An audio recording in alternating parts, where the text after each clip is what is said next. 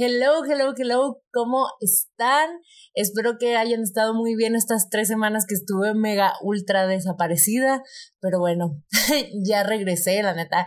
Es que sí me he estado haciendo un poco pendeja porque, pues ya ves, uno de repente pues le regresan el monstruo, el panic monster y la procrastinación y el de, ah, no está tan bueno, ah, ya saben, puros miedos pendejos. Entonces, bueno, ya, y además de obligaciones de la vida adulta, que la neta es que no mames. Uy, no crezcan. de verdad, de verdad se pone muy cabrón. Tiene muchas satisfacciones la vida adulta, pero los que ya estamos en este punto saben a lo que me refiero. Y pues a veces las cosas pasan y a mí me gusta aparecerme en stories o por acá solamente si estoy en el humor, que también creo que es algo que hay que practicar porque desviándome muy cabrón del tema como casi siempre lo hago. pues también creo que existe cierta disciplina en el crear aunque no tengas ganas y en el publicar aunque no tengas ganas. Y no se me hace algo hipócrita, sino se me hace una habilidad de autocontrol y disciplina muy cabrona, pero bueno, un pasito a la vez, un pasito a la vez. Tampoco hay por qué amargarnos la vida solo por el hecho de cumplir con un estándar o con una expectativa, ¿verdad? Mejor hay que hacer las cosas con gusto. Entonces, un balance entre pararte de tu cama y sí grabar y sí hacer el podcast o lo que sea que estés haciendo o tramando. Y otra parte también es disfrutar al mismo tiempo. Entonces, bueno, ahora sí, ya después del intro largota, para no fallar la costumbre, ahora sí vamos a empezar. Y el día de hoy quiero hablar de un tema que he tenido muy presente estos días. No sé por qué, creo que es porque como eh, por ser la segunda ola como que de la cuarentena, ya saben, como que la primera ola de la cuarentena, todo el mundo era como, sí, me voy a poner super fit, ajá, no sé qué, le voy a echar un chingo de ganas. Y como que empezamos, la verdad es que yo nunca empecé, o sea, me hice ultra pato, pero bueno, como que tenía esta motivación, ya saben, de que a huevo voy a recuperar tal y tales hábitos, ahora que no voy a andar en chinga. Y luego como que eso se fue perdiendo y todos fuimos perdiendo las esperanzas en la vida, porque nos dimos cuenta que esto iba a durar mucho más que solamente tres meses para conseguir el cuerpo o las medidas o los hábitos que queríamos. Y ahora todos siento que estamos como así, como cual perezoso de güey, ya lo que venga, el chiste es solamente terminar el año y bye. Y he notado muchas incomodidades de mis amigos, mías propias y de gente como conocida que se empieza a sentir incómoda con su cuerpo. Entonces, de eso es de lo que quiero hablar hoy, del tremendo body positive que me parece una iniciativa súper buena para los que no hayan escuchado el Body Positive, que pedo viven abajo de una piedra o qué. no, mentiras todo puede haber en la viña del Señor. Admiro a la gente que luego no está tan informada de todos los temas porque digo, no mames, o sea, yo quisiera tener esa paz mental de neta no preocuparme por enterarme de las cosas, de verdad. Aplausitos. Pero bueno, para los que no sepan qué es el body positive, es un movimiento que hace o que, que preachea, bien mocha, pero bueno, se me fue la palabra muy cabrón. Pero bueno, que, que lo que dice, lo que dicta es que todos los cuerpos son hermosos y bellos, no importa cómo sean. Y estoy muy de acuerdo en esa parte y se me hace una iniciativa muy positiva porque claramente ha habido un cambio en las redes sociales, en los medios de comunicación y en la representación de todos los tipos de cuerpos en, pues, en vallas publicitarias y en lugares donde antes solamente se veía un mismo tipo de cuerpo, ¿no? Entonces me parece una iniciativa que empezó muy bien, que está muy chingona y que obviamente me da mil gusto que exista a que las cosas sean un poco como antes, pero sí tiene un catch muy peligroso y es que el body positive se basa en la belleza, en la belleza del cuerpo, sí, en que todos los cuerpos son bellos, pero mucho cuidado porque cuando ponemos el énfasis de una felicidad o de una validación o de tu valor como persona en la belleza, sea cual sea tu definición de belleza, puede ser un poco peligroso porque seguimos perpetuando esta idea de que lo valioso es algo bello, ¿no? Claro, le quitamos toda esta presión de que lo bello es solamente un tipo de cosa y ahora lo bello es más, hay más variedad y todo, y cada quien da su definición de lo que es bello, pero seguimos poniendo el énfasis a la belleza y eso al final termina siendo una gran presión para todos, porque queramos o no, todos tenemos nuestra definición de belleza y queremos parecernos a eso que nos imaginamos que es bello. Entonces dejamos a un lado la aceptación de nuestro cuerpo tal y como es en todas sus facetas, desde la cara lagañosa de la mañana hasta la, el, el after sex glow que todo mundo cuando lo tenemos es de no mames, me siento potra, empoderada, preciosa, luminosa, ¿saben? Entonces, es muy diferente aceptarse en todas sus facetas a quererse porque todos los cuerpos son bellos como les digo, me parece una iniciativa bien padre y obviamente hay que leer mucho más del tema porque es un tema complicado. Em, yo no soy experta en ese tema como en ningún otro tema, pero bueno, lo que iba es que he sentido como mucha incomodidad de, y últimamente también he hablado mucho del tema de cuando me fui a vivir a India, bueno, les doy un poco de contexto. Em, yo fui modelo en mis años mozos de la vida, cuando tenía por ahí como 16, 17, 18. Digo, sigo modelando, pero para cosas sumamente como personales y proyectos que me gusten y así. La neta es que ya castings y ese pedo, rara vez voy. Es algo que me gusta, pero rara vez voy. Siento que ya, como que ya pasé esa etapa un poquito, me parece súper chingona, pero ya me dedico a otras cosas y pues apenas si me da la vida.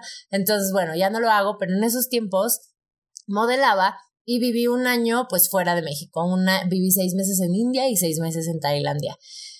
¿Y a qué voy con todo esto del cuerpo? Bueno, otro contexto, otro punto importante que quiero decir eh, para que pues todos entremos como en sintonía es que yo nací sin ombligo, así como lo escuchan, sin ombligo, mi estómago estaba partido a la mitad, eh, nadie sabía que yo iba a nacer con todo mi sistema digestivo formado afuera.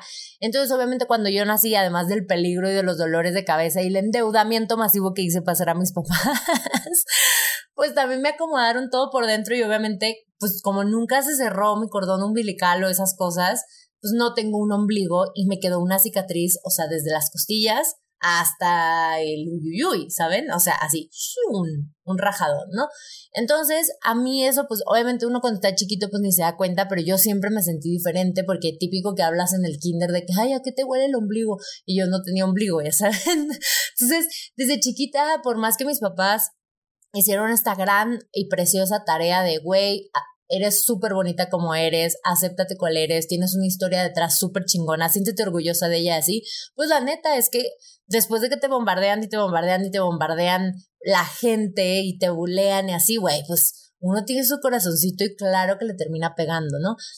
Entonces yo cuando voy creciendo, pues digo, tuve mil traumas así de no me ponía bikinis, iba a la alberca y me ponía un bikini, o sea, jamás me quitaba las manos de la panza, este, nunca dejaba que me vieran el estómago, mucho menos que me lo tocaran. Cuando empecé a tener noviecitos, este, me daba muchísima pena que me vieran, que me vieran o sea, sin blusa, o sea, sin blusa porque tiene una cicatriz. Y pues la neta es que me, me limité muchísimo mi vida porque yo abría las revistas y solamente veía morras así con el abdomen súper plano porque recordemos noventas y dos miles la moda era este abdomen así planísimo que lo podías agarrar con tus manos y así sangolotearlo y no se le movía nada y el ombligo perfecto y los piercings en el ombligo y así, bueno, yo estaba traumada, ¿no? De que puta, yo no tengo eso y nadie me va a querer real. O sea, neta, neta, yo siendo lesbiana honesta, yo en ese punto decía, es que nunca voy a tener novio porque, güey, porque los matos quieren una morra con ombligo, ¿sabes? O sea, y no me puedo poner bikini porque pues hago sentir incómoda a la gente porque no tengo algo y les puedo dar asquito.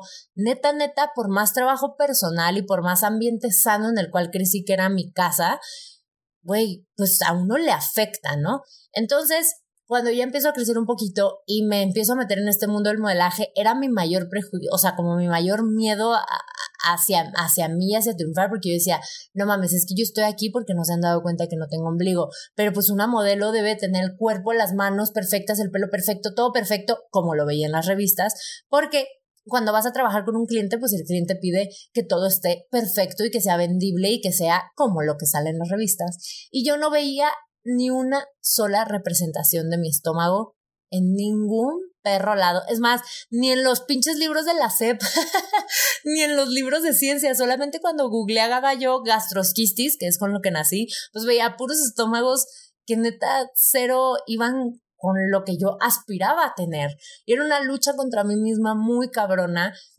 y pues un límite muy cañón, ¿no? Que creo que todos, digo, en mi caso es algo muy extremo, porque no tener ombligo, pues no es algo, o sea, no es como el caso diario de todo mundo, pero neta veo cada vez más gente que se encuentra algo así como lo que yo tenía, ¿no? Que miedo por sus pies, que miedo eh, por alguna otra cicatriz que tengan, que porque caminan chueco o que porque este tienen el, gordito del brazo, etcétera, ¿no? O sea, como que contra nuestro cuerpo hay mil maneras de agarrarlas en contra, ¿no?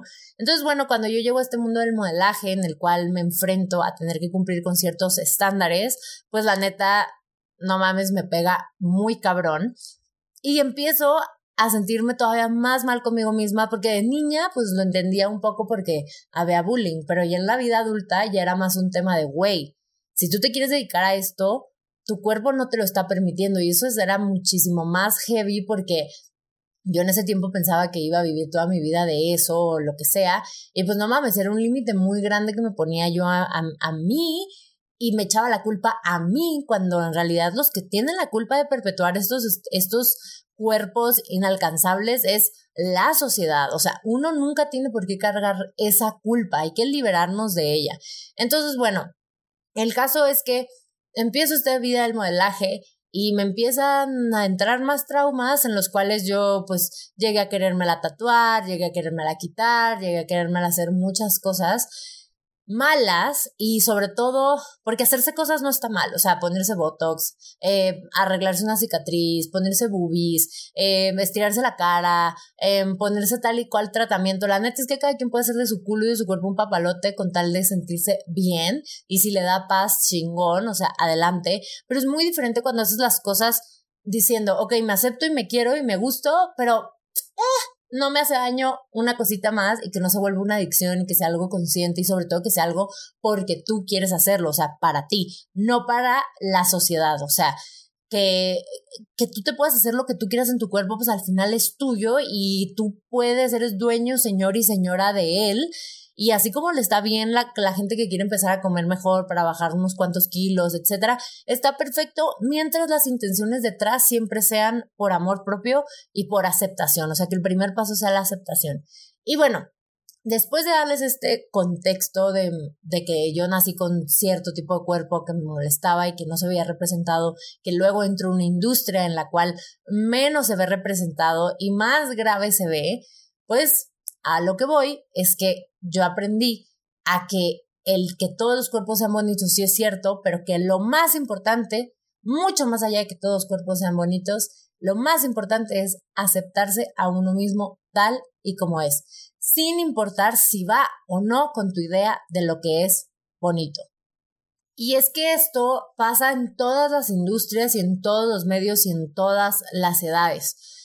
Crecemos queriendo pues parecernos a lo que leemos, crecemos queriendo parecernos a lo que scrolleamos es muy normal, queremos imitar y queremos y tenemos ciertas aspiraciones y no está mal, o sea, no está mal el decir, ah, huevo, o sea, me mama su look, me quiero yo ver así, me gustaría cambiar mi look, me gustaría probar más estilos de vestimenta, me gustaría hacer ejercicio, me gustaría, o sea, tampoco yo, yo no estoy en contra de del tomar medidas para mejorar nuestro cuerpo, porque no se me hace que vaya, o sea, que el querer mejorar nuestro cuerpo sea como un no me acepto, entonces por eso me quiero mejorar. No, al contrario, yo siento que si partimos desde el, a ver, yo soy así, yo soy Cristina Guadalupe Díaz Ochoa, por favor no me roben mi identidad, y nací sin ombligo, y nací con el torso más largo y nací con la quijada de barbamán o cómo se llama, de barbilla roja, güey, y tengo la nariz chueca y tengo el ojo no sé qué,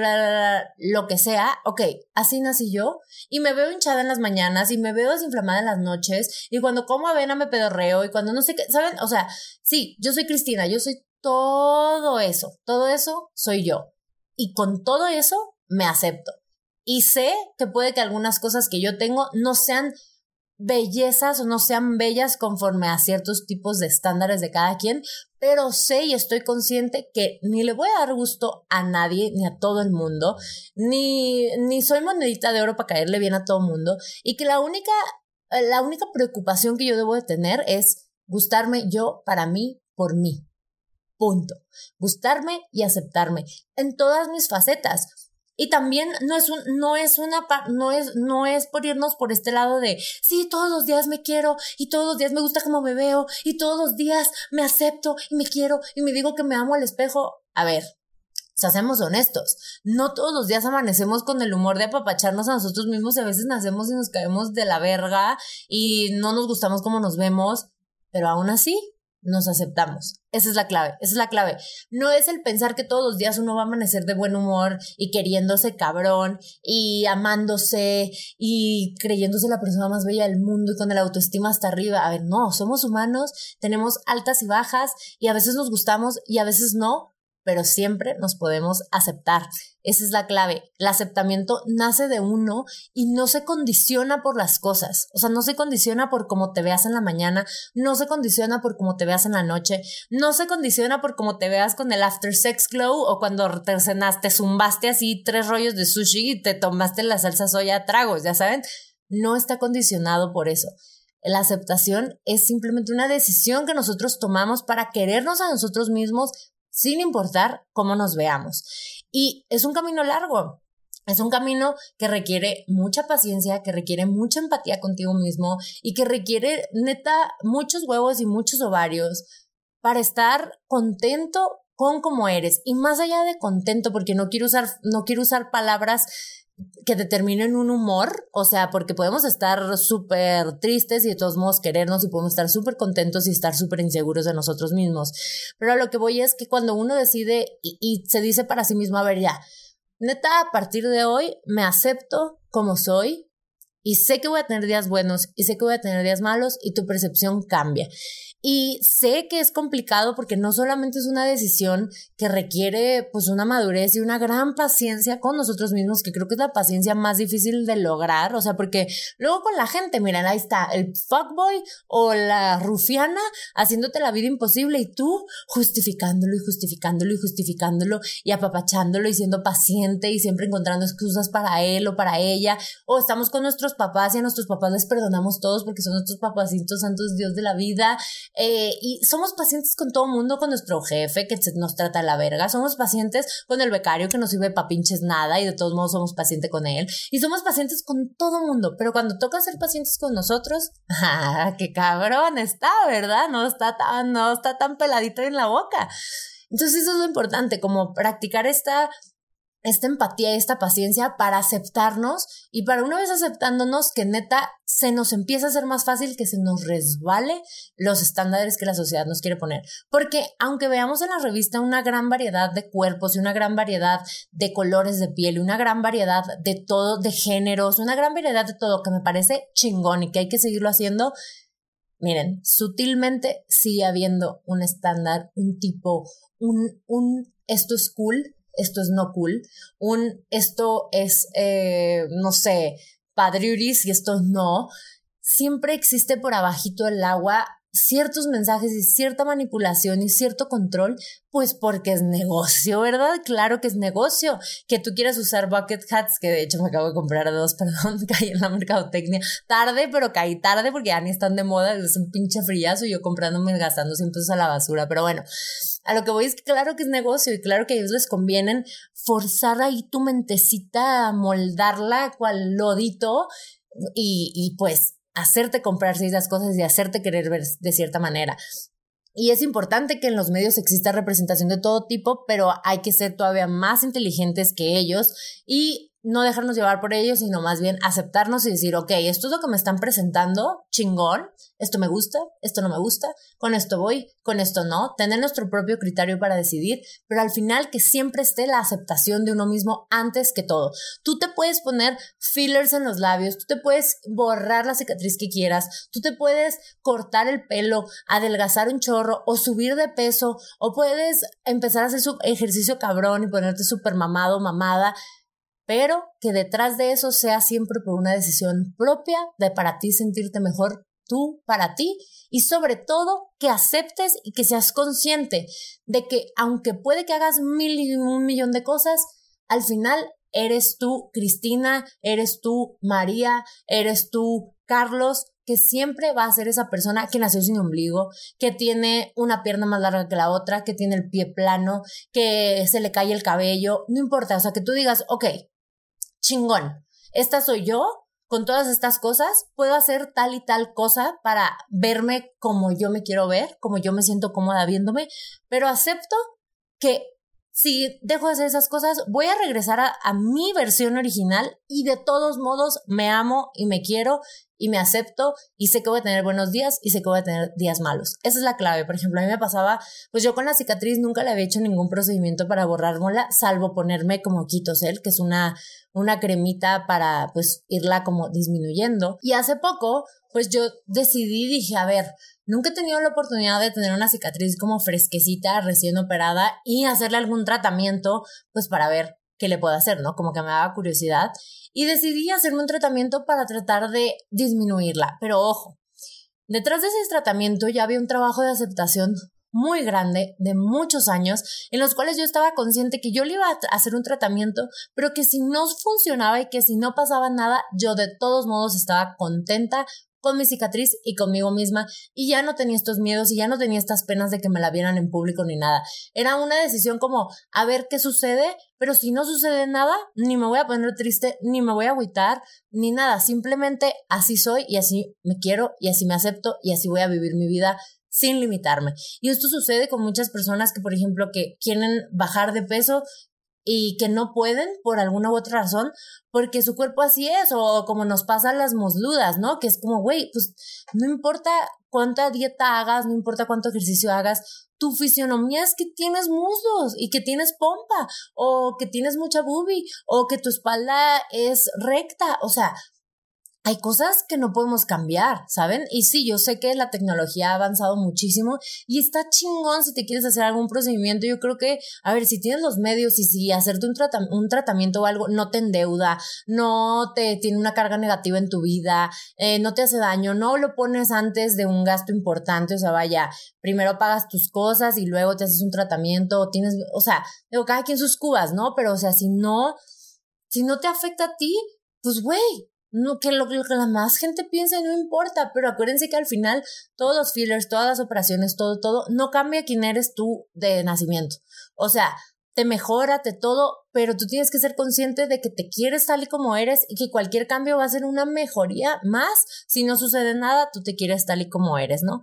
Y les digo, a mí mi cicatriz me costó muchísimo, muchísimo aceptarla. O sea, yo sé que ahorita hablo de ella como si nada, pero yo me acuerdo cuando tuve como mi primer novio así formal, o sea, que en realidad fue mi segundo novio, pero ya formal, la primera vez que nos besamos y que como que pasaron más cosas, yo traía un vestido y literalmente el vestido, o sea, me lo bajé, así me lo bajé como para que se viera el bra y me lo subí para que se vieran los calzones, pero neta, no me lo pude quitar del estómago, porque me daba muchísima vergüenza que él me viera la cicatriz y que, que iba a pensar, porque yo no me aceptaba, porque yo estaba queriendo agradarlo, porque yo estaba poniendo todos mis huevos en la canasta de que si él me quiere, entonces yo me voy a querer, ¿no? Y eso estaba muy feo porque neta dependía, mi amor propio dependía de que otra persona me amara y me quisiera y me aceptara.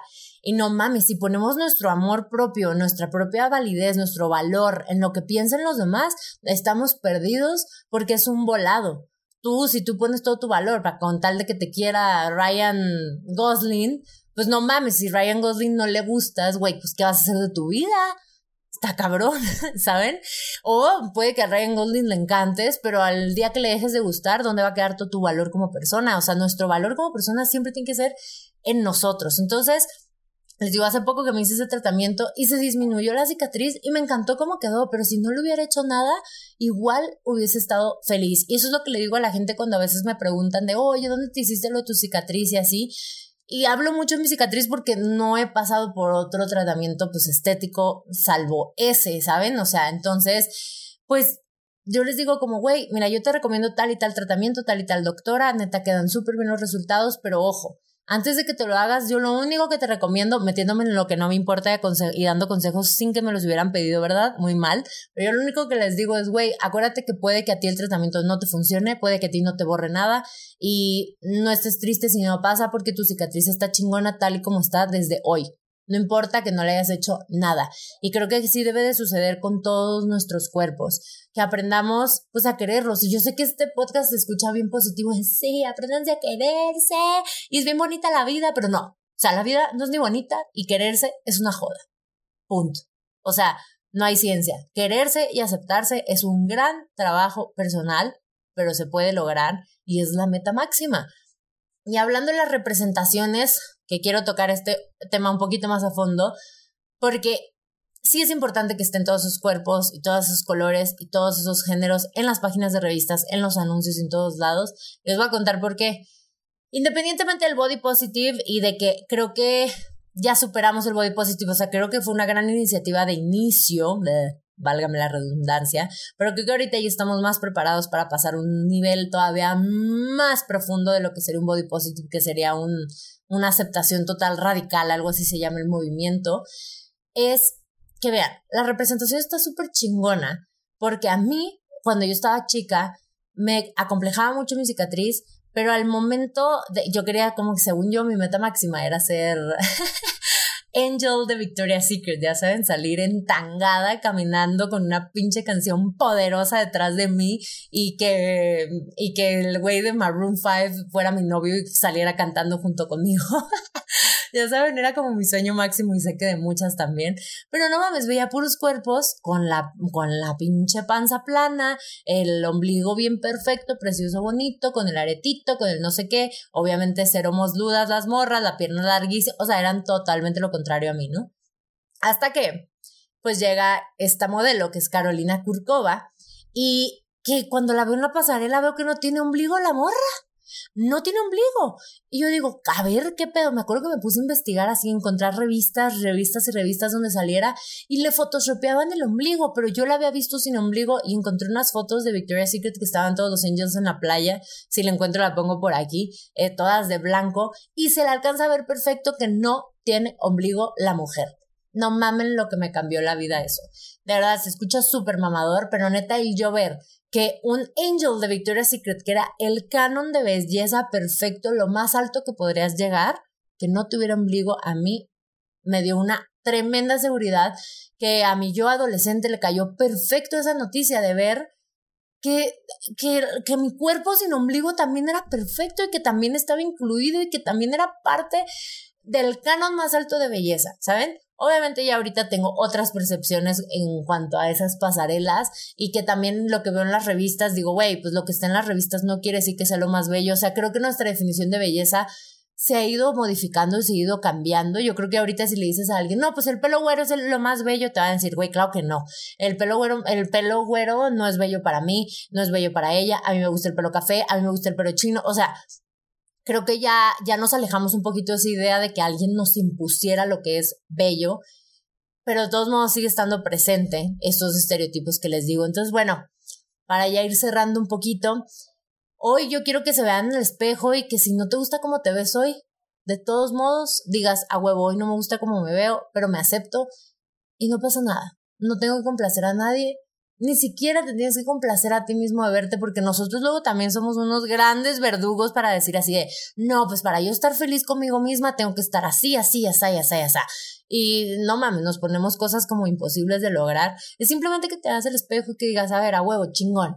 Esta soy yo, que hoy amaneció con un grano, que hoy amaneció hinchada la panza, que hoy amaneció con las venas super botadas, que hoy amaneció con el ojo remi, que hoy, como sea que hayas amanecido, pero que digas, ah, huevo, me acepto y no voy a hacer un big deal de esto, tengo muchas cosas más valiosas en mi vida por las cuales preocuparme y ocuparme. El físico es lo único, es, lo único que importa, es que me permite realizar mis actividades y que sí, me encanta que se vea bonito y me encanta disfrutármelo y que me lo disfruten.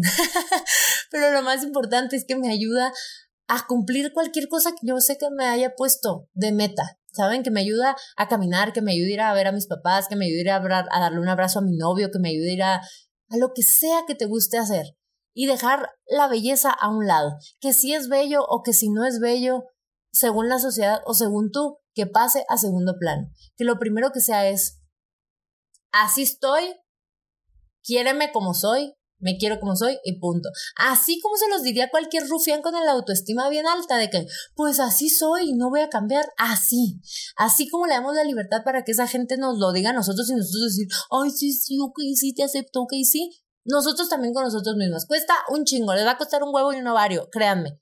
Pero neta, les va a ahorrar muchos dolores de cabeza y les va a dar una bocanada de aire fresco a todos. Entonces tú, si no te gusta algo de ti, lo puedes cambiar. Adelante. Puedes hacer lo que tengas que hacer para cambiarlo. Pero acuérdate que sigue siendo tú. Aunque lo cambies, sigue siendo tú y que ese cambio que hiciste un día puede regresar y que si regresa te sigas queriendo. Y punto. Y punto y punto. No soy la más experta en el tema. Creo que todos tenemos inseguridades y eso también está bien. O sea, esto no es, no es un podcast para decirte, borra todas tus inseguridades y si tienes inseguridades está mal. Para nada. Para nada porque esto no es ponernos todavía más presiones encima. O sea, ¿para qué queremos estar estresados pensando, es que tengo inseguridades, está mal? No, no, no. Las inseguridades están bien, el estar tristes está bien, el sentirse contentos está bien, el aceptarse un día está bien, el que no te guste otra cosa a ti al otro día también está bien. No vienes a esta vida para sufrir por tu, por cómo te veas. Es lo que menos vienes a hacer. Entonces, llevémonos la leve, llevémonos la leve, mucha paciencia y mucha empatía con nosotros mismos. Y sí, seamos body positive, eh, o sea, pues compartamos y promovamos los medios que sí se interesan verdaderamente que va más allá de un negocio, el body positive y el mostrar todo tipo de cuerpo en sus campañas, o sea, que sea más allá por solamente generar ganancias, porque eso se nota. O sea, si uno le echa ojo, que llega la malvibrosidad de cuando las marcas lo hacen solamente por ganar dinero o ganarse un público. Tengamos buen ojo para eso, apoyemos esas cosas, apoyemos esas iniciativas. Nosotros también hagámoslas por nosotros mismos y nada, a echarle duro para adelante. Gracias por haber estado hoy otra vez aquí. Me dio mucho gusto regresar y a ver de qué, de qué hablamos la siguiente semana o dos. bueno, yo soy Cristina Díaz. Este fue el podcast de Pásenle a lo barrido. Ahí estamos en todas las redes. Ni les voy a decir que me den follow ni nada porque la neta sé que eso es castrante, pero pues ahí va a estar todo para que lo quieran ver, si lo quieren compartir. Y nada, neta, muchas gracias por estar. Chau, chau. Acuérdense que tenemos playlist y que este podcast también está en YouTube, en Instagram y pues en donde lo pueden escuchar sin ver, ¿vale? Para que escojan lo que más les plazca a su corazoncito. Bye.